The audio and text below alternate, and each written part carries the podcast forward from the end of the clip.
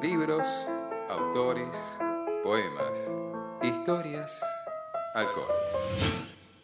ATR perro cumbia cajetea la piola, gato.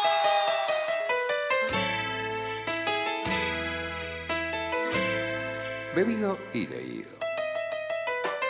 Por Patricia González López. El maridaje perfecto en mala en mala.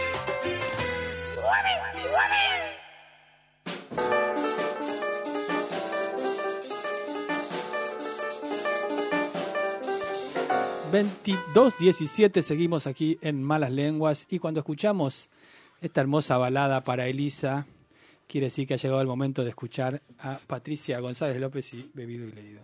Les quiero contar que habíamos preparado, así, prendimos velitas, todo. La idea era hacer sonido de, de apertura de vino eh, para esta sección, pero fallaron, fallaron todos los intentos. No sé, Tomás, ¿qué te pasó? No, no, ¿Querés tampoco sab- contarnos? No, no, no, yo lo voy a contar. No sabíamos que cuando teníamos un tema quedaba el streaming prendido, No, La- la lo que pasó aquí, fue, la cámara prendida. fue otra cosa lo que pasó. Y yo quise, bueno, de- de- descorché, descorché mal y me, me estaban reputeando de que estaba descorchando mal y ahí me enteré que, pero bueno, ¿Qué te estaban viendo? cosas que pasan, el vivo, el vivo diría Hellblum. Y yo en vivo me la di en la boca eh, tratando de recuperar la segunda parte del, del corcho para poder beber eh, lo que traje, así que bueno, espero que se estén No, divirtiendo, que es lo sí. más importante. Es parte de lo que de nuestra gracia. Divirtiéndose seguro, ahí me están, me, me están escribiendo que se están divirtiendo. sí, así es que lo que llevamos a la No, familia nosotros es eso, diversión. Es- Llegamos Así al es. corazón de la gente. Y sana, y diversión así sana, sobre todo. Bueno, ¿quieren que les cuente lo Adelante. que les traje hoy? Eh, si quieren, recordamos que en el primer programa, hacia el final de, de esta horita de encuentro que tenemos, traje un colomé, un torrontés colomé, y ahora eh, traje un Malbec 2018. ¿Por qué un Malbec? Un Malbec porque, mm, bueno, por, varias, por varios motivos. Pero en principio porque el 17, el sábado este que pasó, fue el día del Malbec, Día Mundial del Malbec. Día mundial, no de Sí. acá. En realidad es, es- es- Como los Yankees, ¿viste? Que hacen todo tipo la, la- la final mundial de fútbol americano. ¿O eso es realmente un, un día mundial establecido mundialmente y no por nosotros? Mira, hay... A ver, yo tengo dos certezas. Una que en Argentina se, se festeja así o sí, y la otra es que a nivel internacional se hacen muchos eventos, acciones de promoción del Malbec, del Bien. varietal Malbec. E- Eso se hace en todo el mundo. El 17 de abril. Y hay un día, una página traducida en inglés incluso, así que es mundial. Es mundial. Si está en inglés es mundial. Si está en inglés, es verdad. Eh, si quieren les cuento un poquito la historia, así muy de, de- de entender lo que, lo que exploré. Si yo les digo Malbec, ustedes dicen Mendoza. Mendoza, Sí, vino argentino. vino argentino. Bien. Perfecto. Buenísimo. Está buenísimo porque es el vino, hoy en día, el vino emblema de Argentina. Pero no es una, eh, una uva específicamente de Argentina. Se empezó a hacer en Francia hace muchos, muchos años atrás. Hace un par de siglos atrás. Pero ¿qué pasó? Hubo una mala racha, hubo ahí un, un tema con, con una plaga, destruyó la industria vitico- vitivinícola en ese momento Sí. en Francia, y hubo un chabón, un tipo que, que, bueno, nada, vino a buscar trabajo a Chile, ahí conoció a Sarmiento, lo ubican a Sarmiento, Sí. Domingo Faustino, El que nos hizo estudiar. El mismo. el, el- el que estaba preocupado por la, por la escuela, como, como nos pasa Bien, no ahora. me lo esperaba. Bueno, sí. Se conocieron, ahí charlaron, che, qué buena onda esto que haces, ¿por qué no te venís? Ah, Me gustaría armar algo. Lo convenció y este señor, Juntémonos, le dijo. este señor Aimé Peugeot, si mal no me equivoco, eh, Aimé Peugeot eh, fue para Mendoza. Perdona, ¿algo que ver con Peugeot de los autos? Francia. Mm, No y sabemos. siempre, siempre ¿No? tiene relación. Es un apellido, yo conozco mucho de Francia, muy común. Ah, es tipo un González, Es tipo como un, yo. es tipo un González López. Muy bien, muy bien.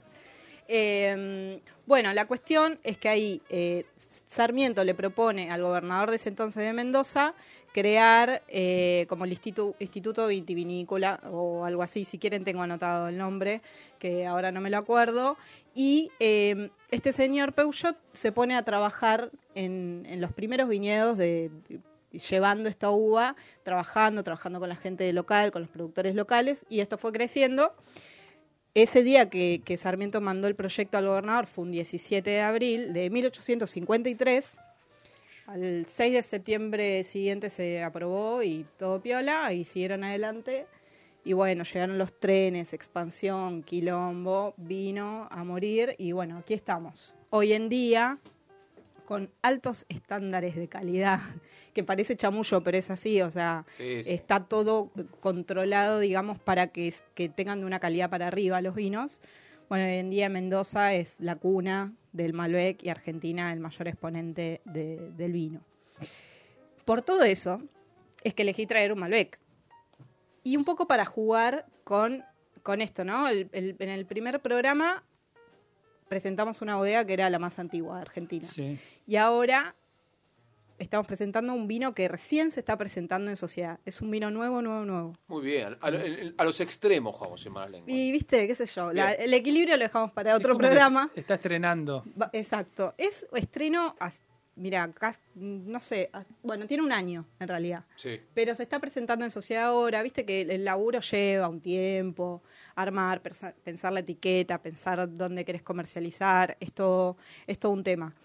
Eh, yo quería abrirlo ahora, no pude, Perdón. Te lo arruinamos, Perdón, Pato. te arruinamos perdón. esa parte, somos responsables nosotros. pero quiero, quiero hacerles escuchar la voz de uno de los creadores, de Federico Rosso, Ajá. que es uno de los creadores de No- 99 Fuegos, de este Malbec 2018, este vino joven que tenemos aquí y que vamos a probar ahora.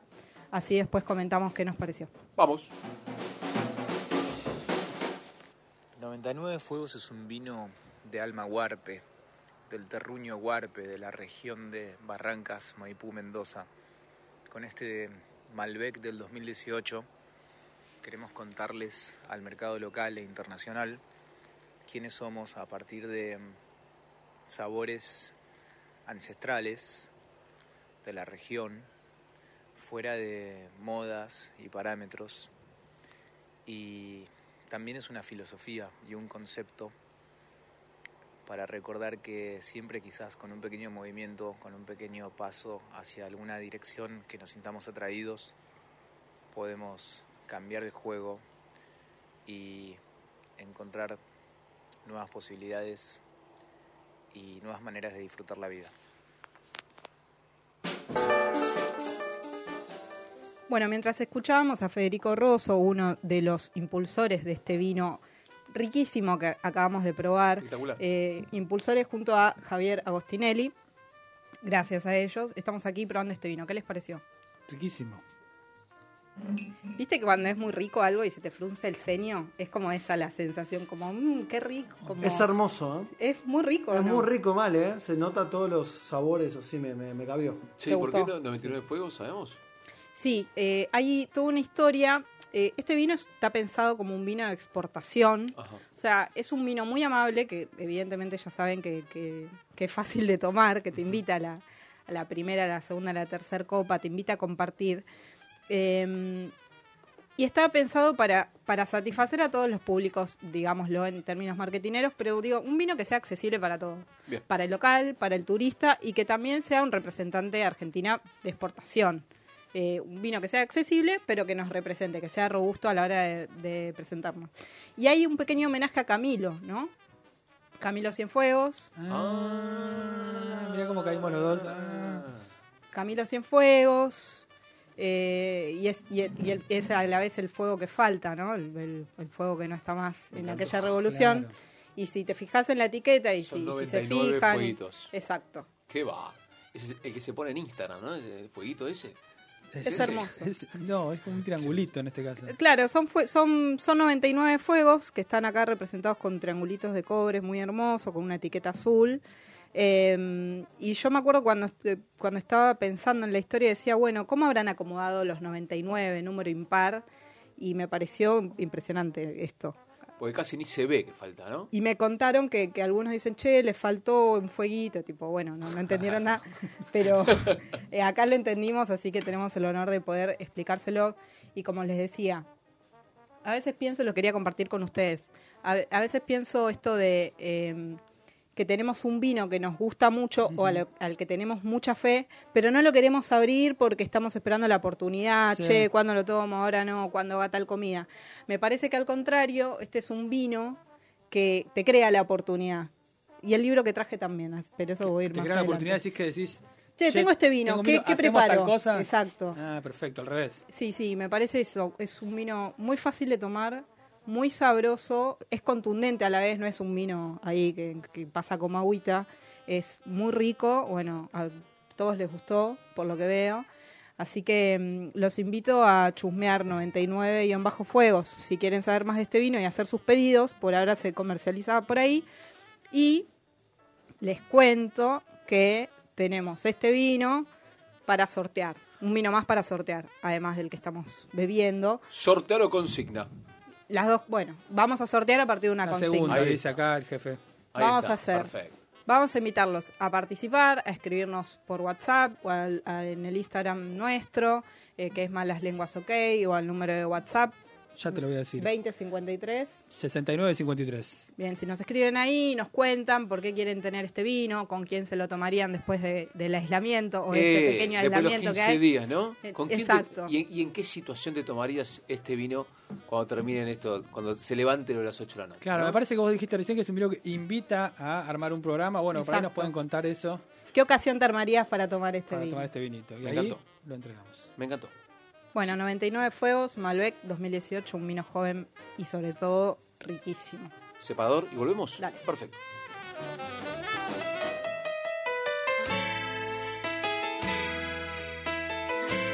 Bebido y leído. Lecturas y bebidas para escapar de la soledad.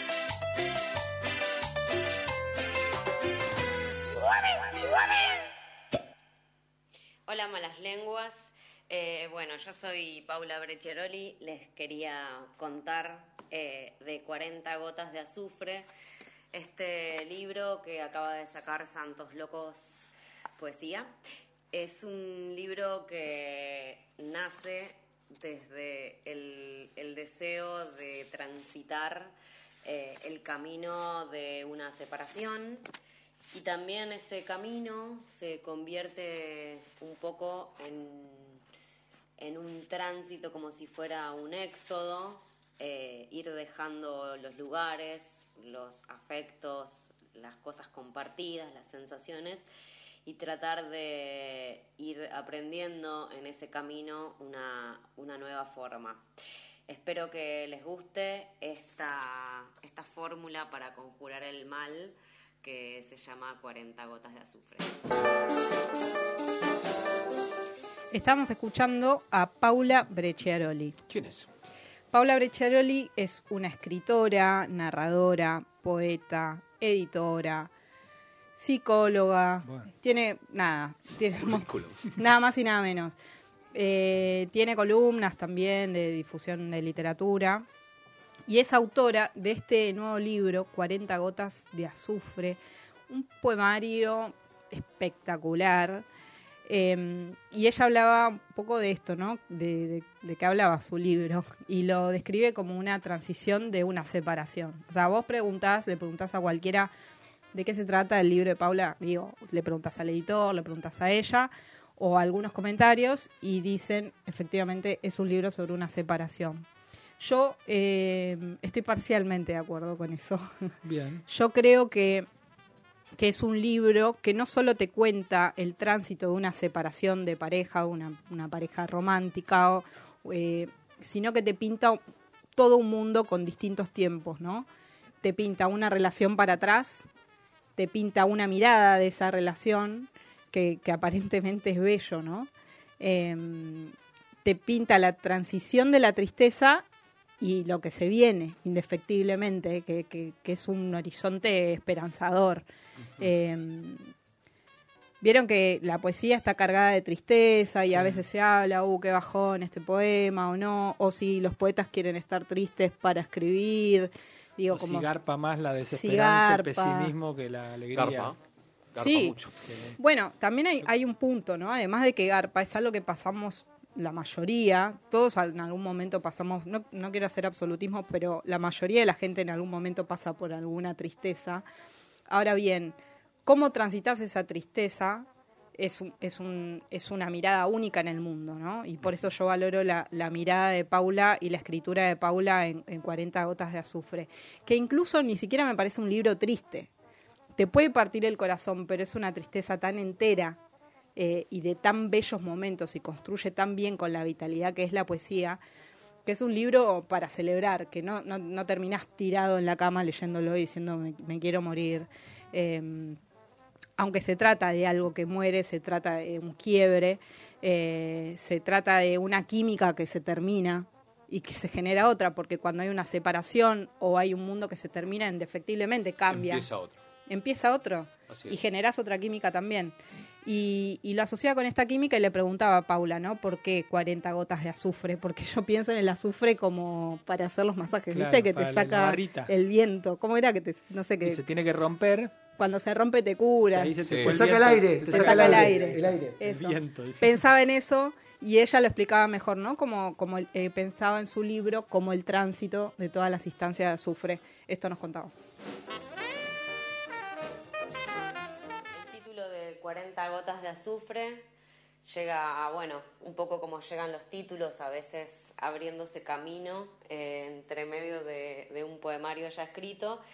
Me gustaba la idea de darle lugar al azufre, que, que, bueno, es un elemento químico que, que uno lo tiene muy relacionado con los volcanes y en, en la antigüedad, digamos, como era el olor que, que venía de- del centro de la tierra, se lo asociaba mucho al, infierno y un poco jugar con la idea de, conjuro, de pócima, digamos, estos, eh, estas búsquedas de, armar maleficios o medicamentos que nos rescaten. Ahí, en este caso, son solo 40 gotas de agua. Me hiciste perder el miedo a caminar en la madrugada, a los ataques, a los robos, a los vicios, a la ceguera, a subir a un auto desconocido, a pelear. Todo eso quizás fue lo que perdí. Esto es lo que nos cuenta Paula a través de su poesía, ¿no? Ese mundo que se destruye, pero que a la vez te deja ese aprendizaje para emprender un nuevo camino. Y les quiero leer un poema a partir del cual pienso que, que tiene un final esperanzador o entero, vital, con mucha fuerza, que es este. Y con esto me despido de Bebido y Leído. Estamos leyendo a Paula Brecciaroli en 40 gotas de azufre, editado por Santos Locos. Si les gusta, Santos Loco Poesía, Paula Brecciaroli, o me preguntan a mí, Patricia Poesía en Instagram. Cuando llegue la primavera, habré entendido tus palabras. Habrá que juntar los fragmentos, las hilachas, irme yo también.